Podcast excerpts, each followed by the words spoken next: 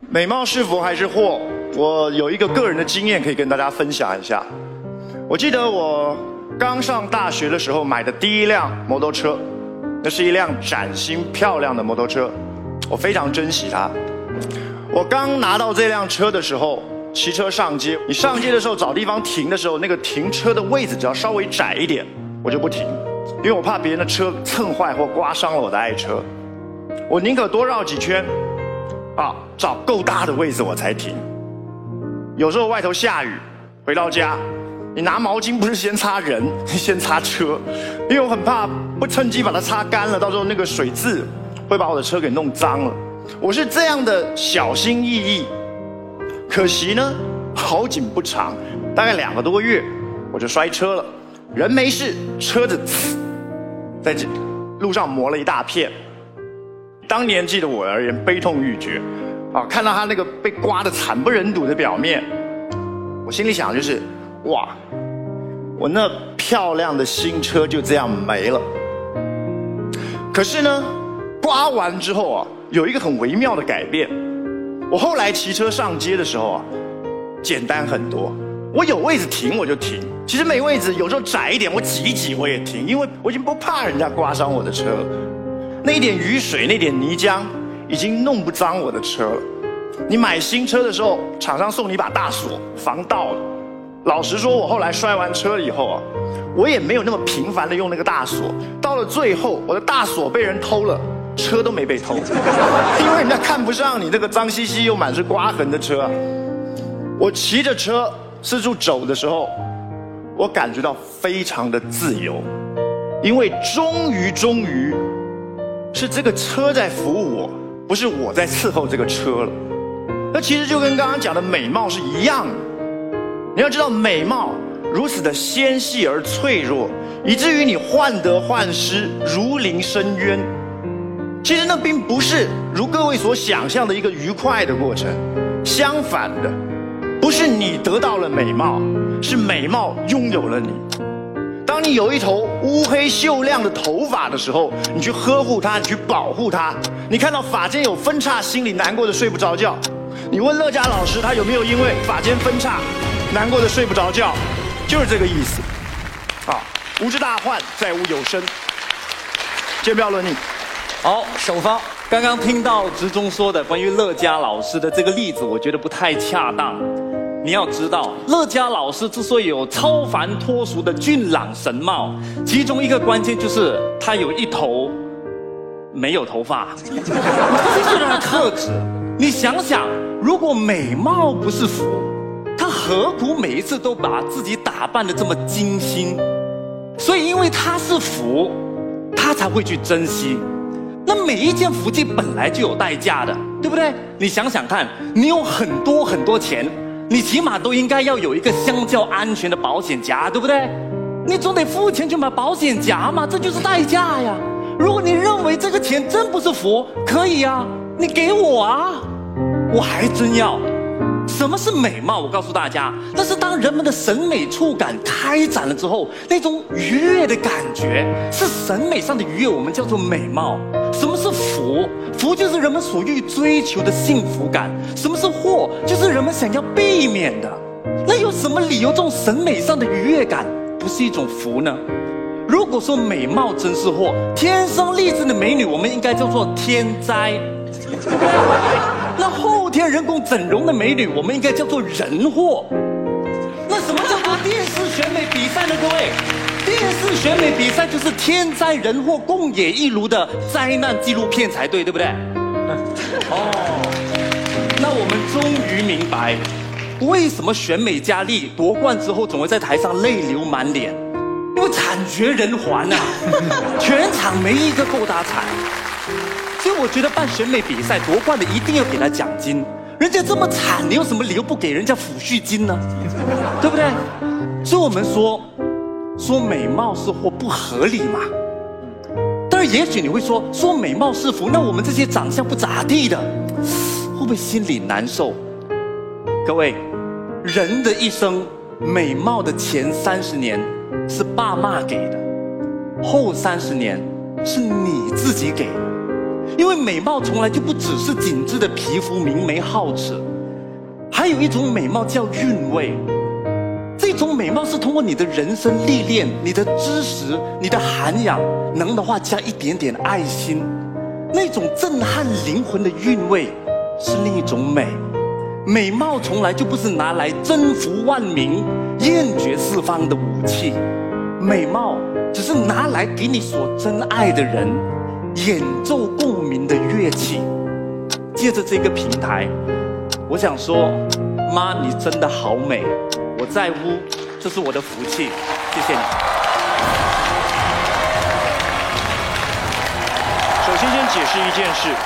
大家说我们在这一边啊，不管是乐嘉老师也好，还是在座的其他的导师也好，他们上电视要打扮、要化妆，这样美。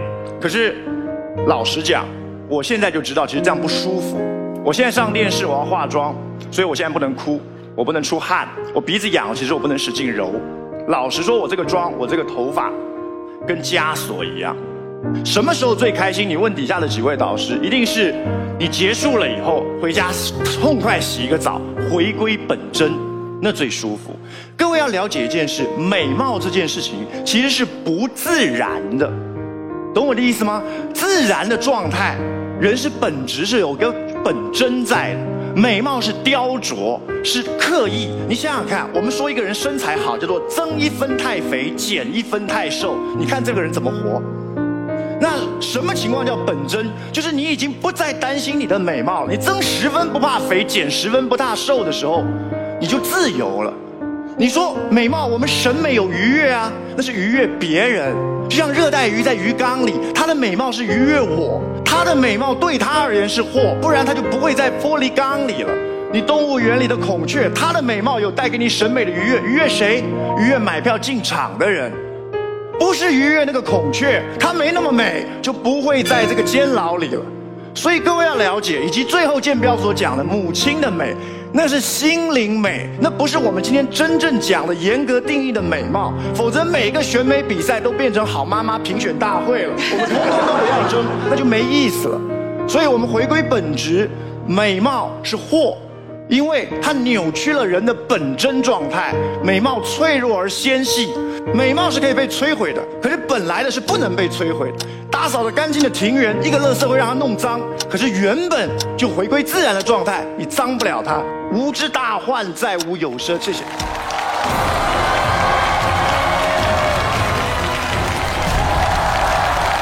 其实之中所说的和我说的是同一回事，只不过我们是对美的观点有点诧异。很多人也许也会有这一种观点，就认为美必须有一个固定的标准，美必须是三维有一个标准，美必须是皮肤紧致。但是各位，谁说美就必须是这样？每件事情都有它美的地方。每一个人都有他美的视角，美从来就不是一个客观标准，美是给看的人的一种心灵觉受，它没既定标准，你看了你愉悦，那就是美，所以不要用既定的客观标准去锁定它，那是一种福气，真正有福的人可以从你最爱的人身上找到他最美的视角。所以我们才会说“情人眼里出西施”。当你真正找到你最爱的人身上那个最美的视角的时候，你等于拥有了另一份别人所无法看到的、无法掌握到的那种福气。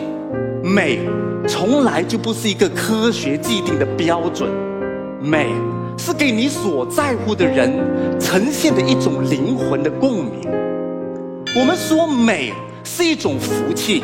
就希望大家能够真正去追求、去搜寻、去发现，也唯有确认美是一种福气，你才有去追求、去搜寻、去发现的理由。我提醒各位，大家本来就很美，谢谢。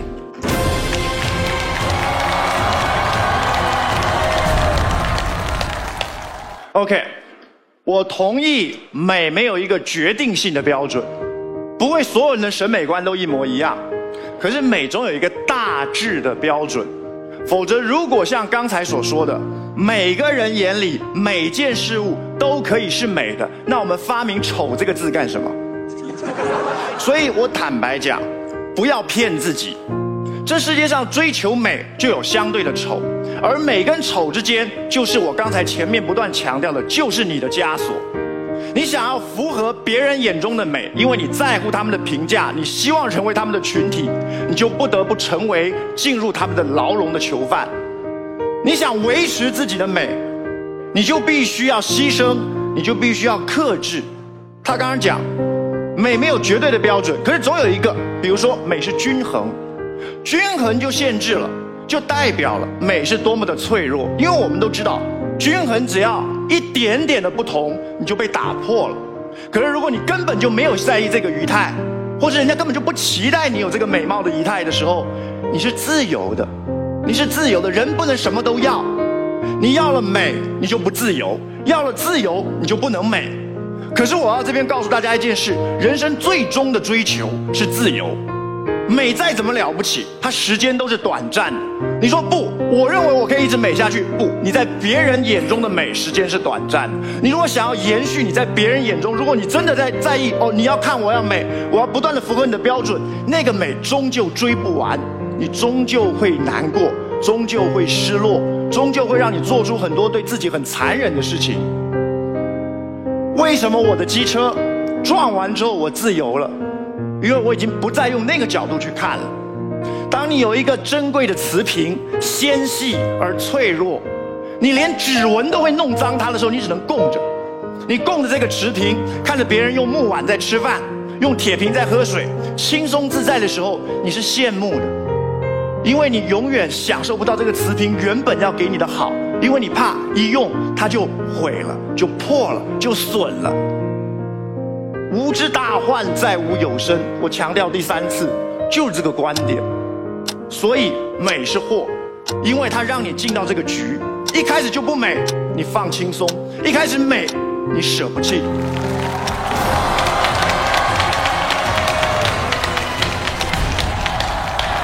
首先，我认同每一个人也有他丑的地方，确实有的人天生不比别人美。